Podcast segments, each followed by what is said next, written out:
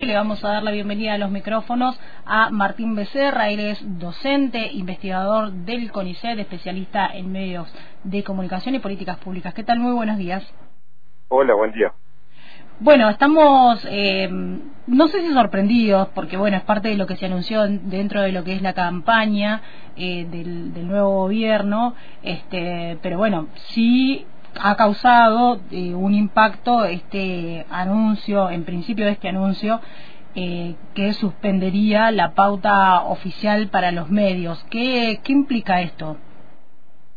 Bueno, primero no lo sabemos muy bien porque es un anuncio por ahora muy impreciso. No sabemos si eh, el anuncio del vocero de mi ley representa eh, o abarca solo a la publicidad oficial de presidencia de la nación, si incluye o no a eh, todo el gobierno nacional, si mm, eh, además incluye o no a las empresas este, públicas, que dependen obviamente del Poder Ejecutivo. O sea, sabemos muy poco, es un nivel de improvisación y de, vaguedad importante que rodea este anuncio. Eh,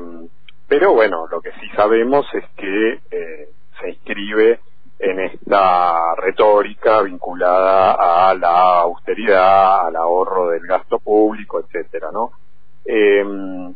eh, yo creo que es un, eh, digamos, no es una medida sencilla de tomar, sobre todo porque hay una obligación constitucional, un, digamos, derecho que tiene la ciudadanía de enterarse de lo que hacen los gobiernos con los recursos justamente que aporta la ciudadanía. En este sentido, podemos recordar, por ejemplo, ayer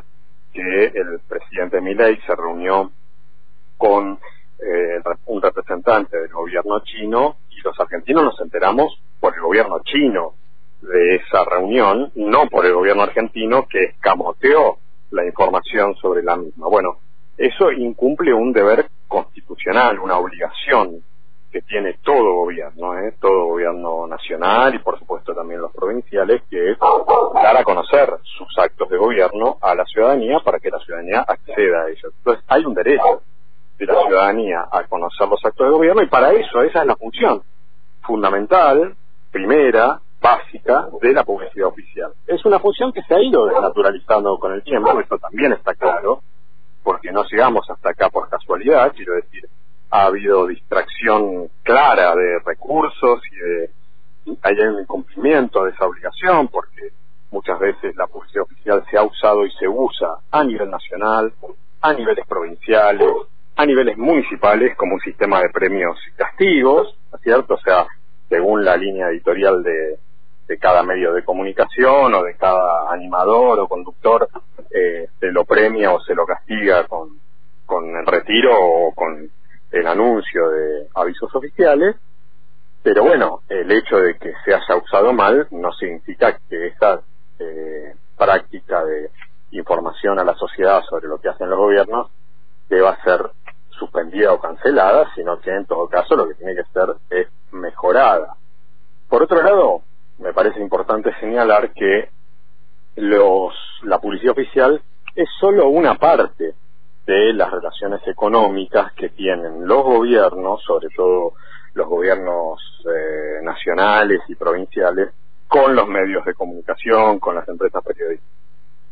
Cuando digo que es solo una parte me refiero a que muchos grupos de comunicación son licenciatarios, de telefonía fija y móvil, concesionarios de servicios públicos, explotan áreas petrolíferas, tienen casinos o bancos. Entonces, me parece que reducir el vínculo económico muy viscoso entre la política profesional y las empresas periodísticas a la publicidad oficial es,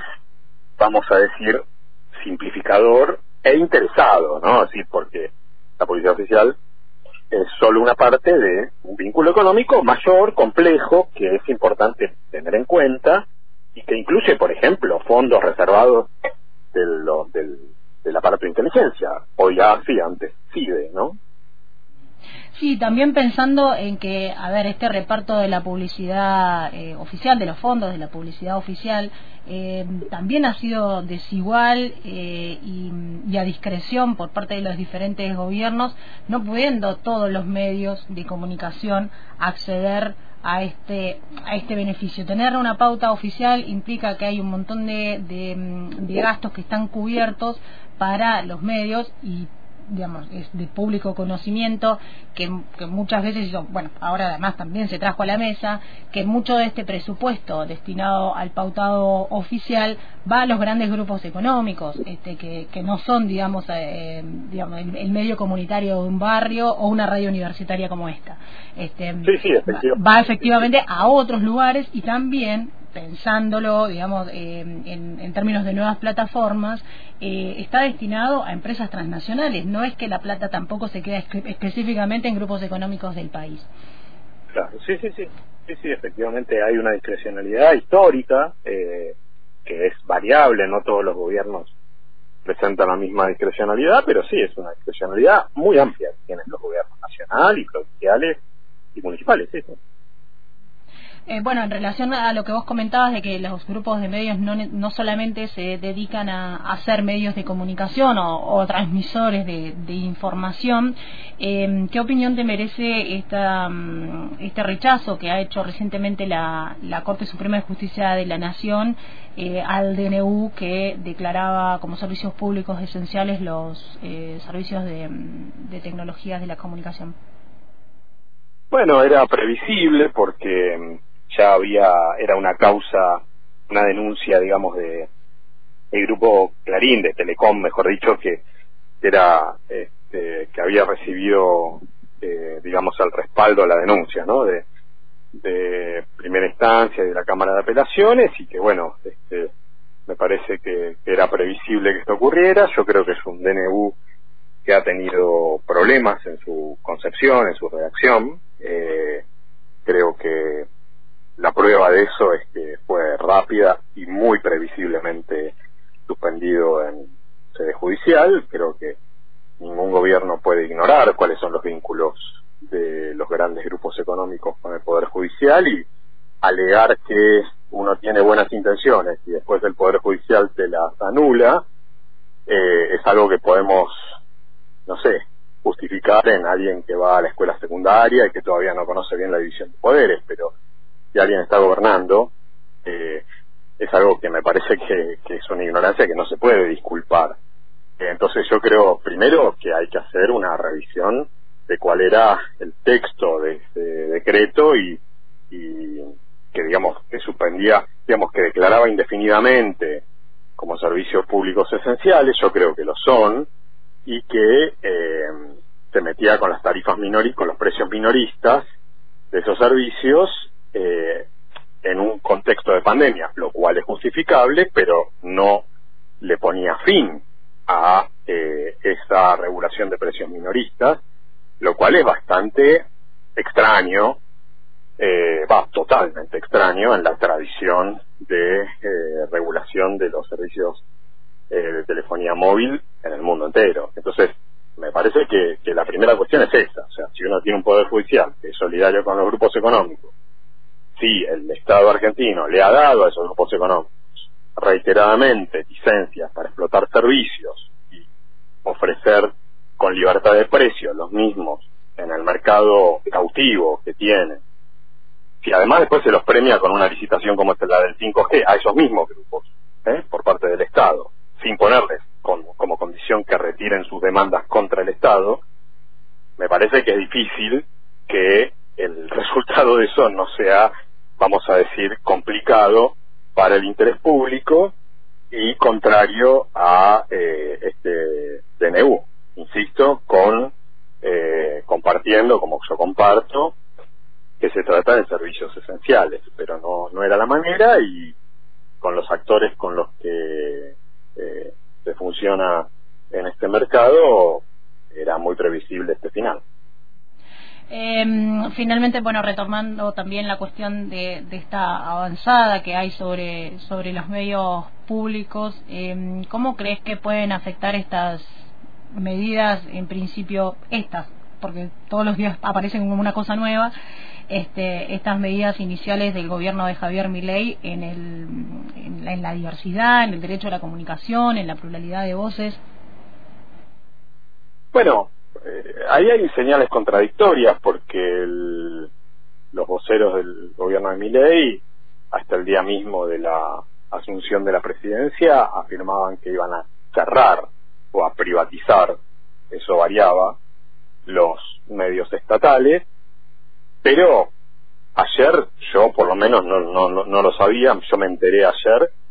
que la esposa del ministro de Defensa, si no estoy equivocado, Petri, es una de las animadoras de la pantalla de Canal 7 estatal, eh, desde por lo menos desde ayer, porque cubrió un acto del presidente, un acto proselitista del presidente Milei, con la pantalla de Canal 7. Entonces, eh, probablemente entonces ahora no quieran cerrarlo, sino que van a usarlo como propaganda, como lo han hecho muchos otros gobiernos también. La verdad que no lo sé. Yo creo que eh, ahí hay un problema claro, eh, digamos, en la eh, gestión, en la dirección, digo, de los medios del Estado. Creo que son medios fundamentales, son la única conexión informativa federal que tiene la Argentina, no hay otra conexión informativa, no hay, digamos, como la agencia TELAM que produce contenidos en las 24 provincias de nuestro país no hay ningún ninguna otra organización periodística, entonces es un valor que lógicamente es importante preservar. Ya el macrismo había intentado eh, desguazar a muchos de los medios estatales, en algunos casos avanzó en este desguace, echó a 357 trabajadores de la agencia TELAM, había, bueno, en fin, vaciado a las señales Encuentro y Paca Paca del sistema estatal de audiovisual. Eh, y bueno, fue laborioso reconstruir en parte eso eh, en el último gobierno de Fernández. Eh, en parte el Poder Judicial ahí sí estuvo atento a los reclamos de los trabajadores porque le ordenó al Estado ya durante el gobierno de Macri reincorporar a los trabajadores de Telam que habían sido injustamente despedidos. Eh, pero como digo, o sea, ahí hay una función que es una función pública que no siempre se ha cumplido porque se ha mezclado siempre con una función de propaganda política. Hay una función federal que sí se cumple bastante, no en el caso de Canal 7, que es sobre todo su producción de la Ciudad de Buenos Aires, aunque tiene programas el resto del territorio, pero sí Radio Nacional, sí Telam, eh, sí Encuentro Paca Paca, dan cuenta, digamos, de contenidos federales, eh, incluso hay contenidos que el mercado no produciría por la propia, como es el caso de, qué sé yo, la radio clásica, la radio nacional, o folclórica, o, o propiamente la señal Encuentro o Paca Paca, que son señales audiovisuales de gran calidad, que son ejemplo en América Latina, y que el Estado es el único que produce ese servicio de calidad no comercial eh, no hay señales infantiles sin anuncios publicitarios, excepto Paca Paca. O sea, quiero decir, es una función que hay que potenciar y que lamentablemente la decisión de la inmensa mayoría de los argentinos va en un sentido contrario, porque han votado a un gobierno que no, no tiene este sistema de valores. Así que eh, lo que resta es eh, dar discusiones y debates, como hemos hecho durante muchas décadas, para este, tratar de sostener eh, y potenciar esos medios que hoy están amenazados. Bien, Martín, muchas gracias por el contacto con Radio Antena Libre. Gracias a ustedes. Estábamos en comunicación con Martín Becerra, él es docente, investigador del CONICET, especialista en políticas públicas y medios de comunicación. Estábamos hablando sobre medios y derecho a la comunicación en la era Milei.